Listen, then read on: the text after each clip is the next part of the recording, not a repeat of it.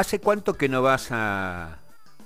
¿Hace cuánto que no vas al Centro Cultural España Córdoba? Eh, y creo que desde antes de la pandemia. O sea, antes de la cuarentena, para que te des una idea. Mirá, a mí me pasó exactamente lo mismo. Pero ayer, eh, a media tarde, cuando todavía eh, el gélido otoño eh, no pegaba duramente sobre las espaldas, fui al Centro Cultural España Córdoba. Qué lugar precioso. Una maravilla. Eh, la radio, hetero, eh, heterogénea. Heterogénea. Sí. Eh, las grandes salas y ese patio interior. Bueno, estaba todo como acondicionado para un espectáculo de jerarquía, como sin duda se desarrolló.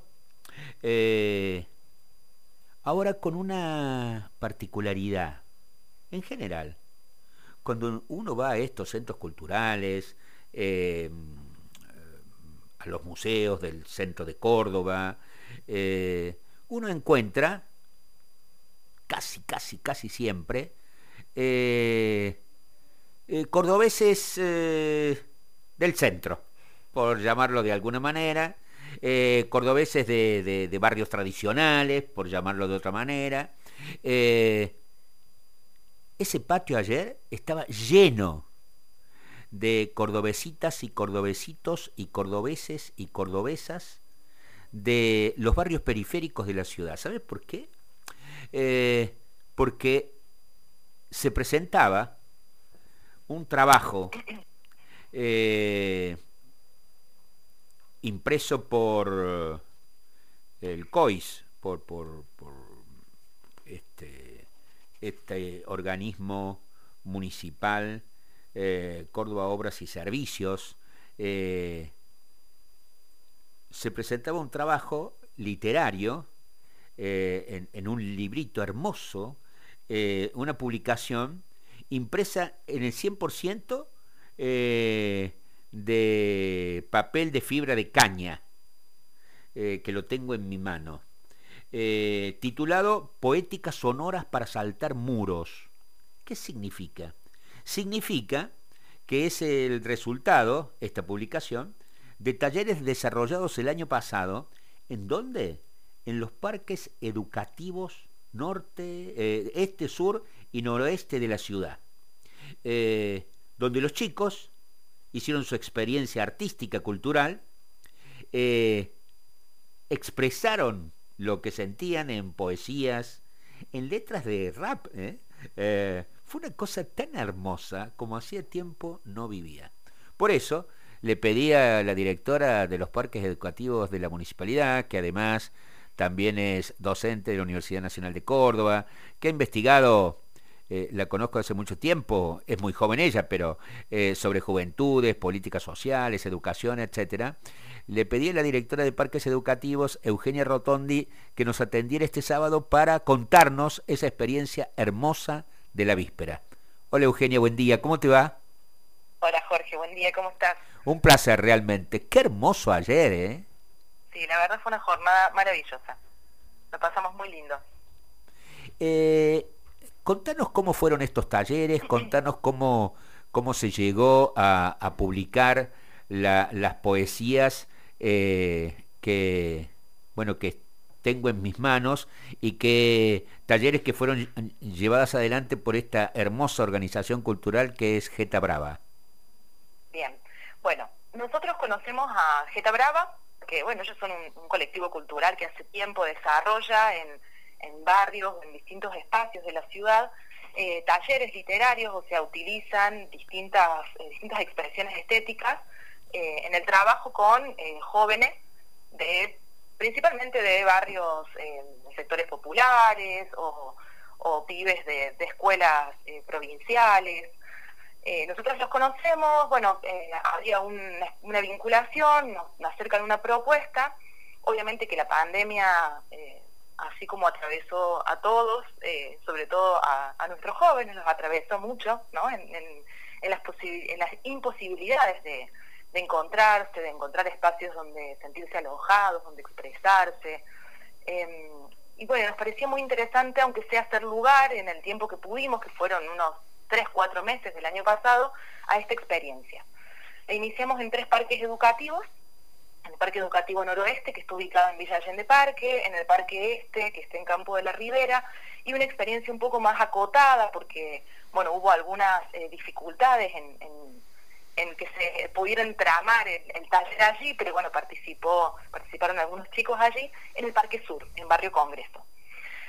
Iniciamos con una propuesta de talleres que el colectivo brinda eh, con talleristas que eh, se han formado también en esa experiencia de, participación y de construcción colectiva de la palabra, ¿no? También recuperando, ellos trabajan muy fuertemente la recuperación de la, de la singularidad también, ¿no? La, de la subjetividad, de las necesidades que tienen los jóvenes de expresarse. Eh, iniciamos estos talleres, se realizaban una vez a la semana, dos horas aproximadamente, eh, nunca fue un taller más de, poética y literario, es decir, de la escritura, y en el otro combinó también otras expresiones como por ejemplo el rap. Eh, la verdad que fue una experiencia muy linda, eh, que generó, bueno, genera muchas cosas más allá de el aprendizaje de la escritura, ¿no? Porque no es un taller literario tradicional y bueno, y finalizan con una, con una revista que ellos eh, diseñan, arman, que recupera los escritos de estos jóvenes. Eh, son aproximadamente unos 40 escritos, que son eh, en, una clave de, verso, de poesía, de, ensayo, organizados en función de lo que van contando, ¿no? Algunos que trabajan algunas inquietudes o algunas experiencias de estos jóvenes en torno a en los lugares donde sí se sienten alojados, en torno, por ejemplo, a la experiencia de la pandemia, en torno al recuerdo de sus eh, de su infancia. La verdad que es, eh, es bellísimo lo que lo que escriben eh, los chicos y las chicas. Y verlo subir, y, ayer verlo subir al escenario este, y, leer sus, sus, sus versos, sus poemas, sus cuentitos, con esa simpleza de poder expresar eh, vivencias eh, y hacerlo colectivamente, eh, por primera vez, calculo, en su, en su vida subir a un escenario este, con, bueno, con la luminosidad que tienen los escenarios. Este, fue una cosa realmente... totalmente, y, y, en eso, bueno, poder, poder em, asistir ¿no? al acontecimiento que implica el poner el cuerpo, ¿no? que implica poner el cuerpo y tomar la palabra, porque no es muy fácil eh, tomar la palabra y menos para, bueno, para los jóvenes y las jóvenes, eh, menos en algunos contextos tan, tan difíciles como los que le ha tocado vivir.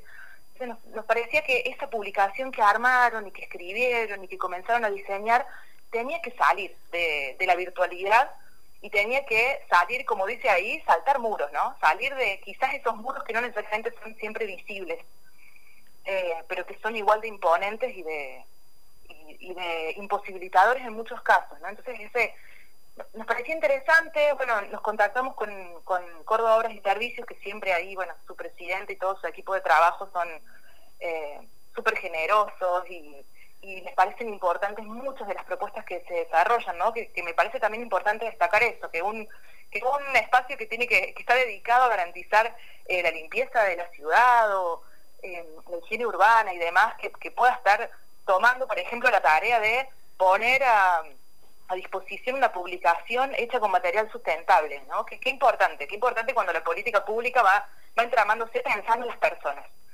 Eso lo quiero destacar porque la verdad que fue fue lo que nos posibilitó que esta revista existiera. La revista existía en la virtualidad, existía en la experiencia de estos jóvenes, existía en lo que hemos realizado, pero lo pudimos poner en papel.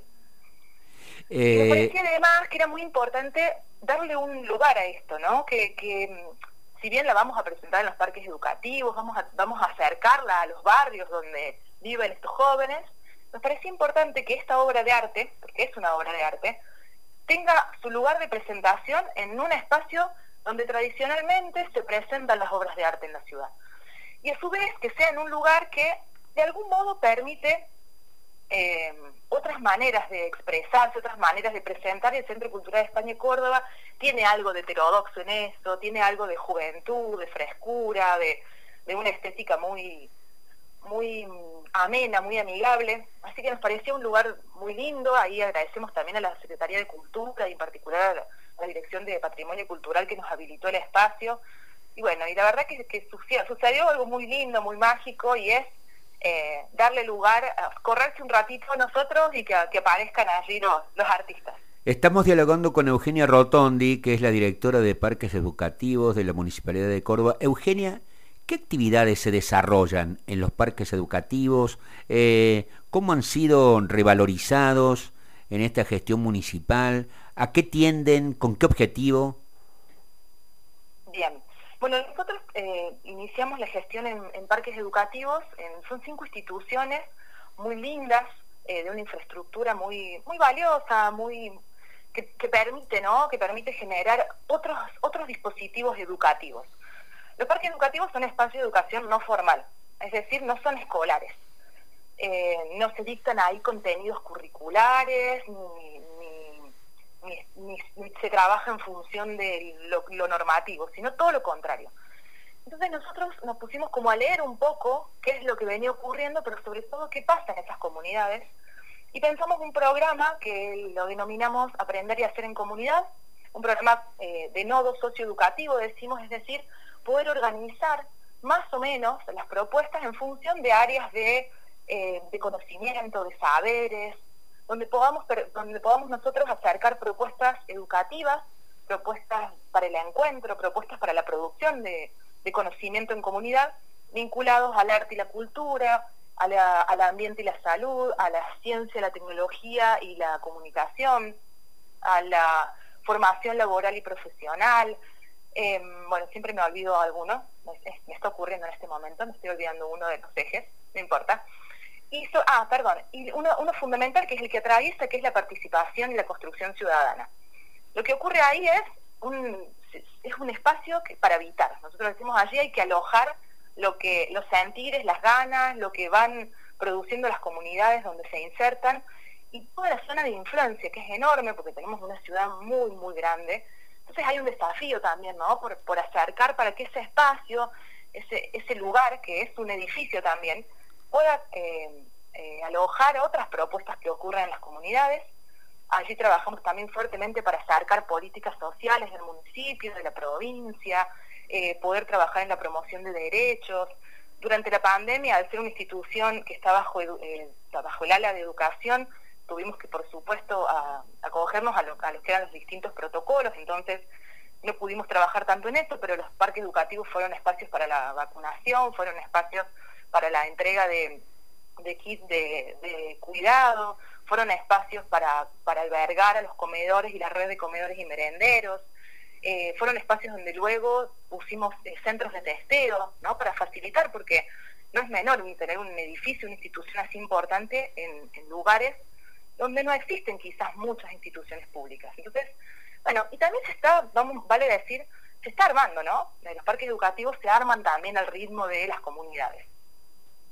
Eh, y hablando del ritmo de las comunidades, eh, uno ve que más allá de las dificultades, más allá de las situaciones eh, por las que estamos atravesando, la vida comunitaria es enormemente rica, ¿no? Sobre todo en la, en, la, niñez, en la adolescencia, en la juventud.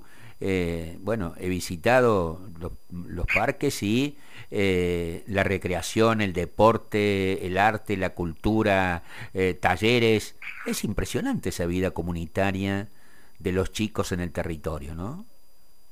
Sí, justamente nombraste el que me había olvidado, deportes y recreación, que es lo más, que es de lo, es lo que, bueno, lo que lo que más acerca, lo que más eh, nutre, lo que lo que brinda un tiempo para, para un juego, para un encuentro distinto quizás entre las diferentes generaciones, eh, y sí, pasan cosas eh, muy lindas en, las comunidades, digo, más allá de eh, las dificultades y los problemas que desde el Estado tenemos que potenciar, resolver, buscarle la vuelta, estar ahí para acompañar, pasan cosas muy lindas, hay ideas muy buenas, hay iniciativas interesantes, entonces es importante que, en estos espacios nosotros podamos escuchar, alojar y, encontrar un, nosotros decimos, también funcionar como un espacio, un espacio articulador ¿no? de eso que, allí ocurre. Gracias Eugenia por el tiempo. Eh, ¿Estás tomando mate? Me acabo de tomar un mate. ¡Qué bueno! Eh, nosotros con Andy aquí también. Eh, la mañana invita a, buenos, a buenos mates y lindas charlas. Gracias Eugenia por el tiempo. Bueno, gracias a ustedes. Un beso enorme.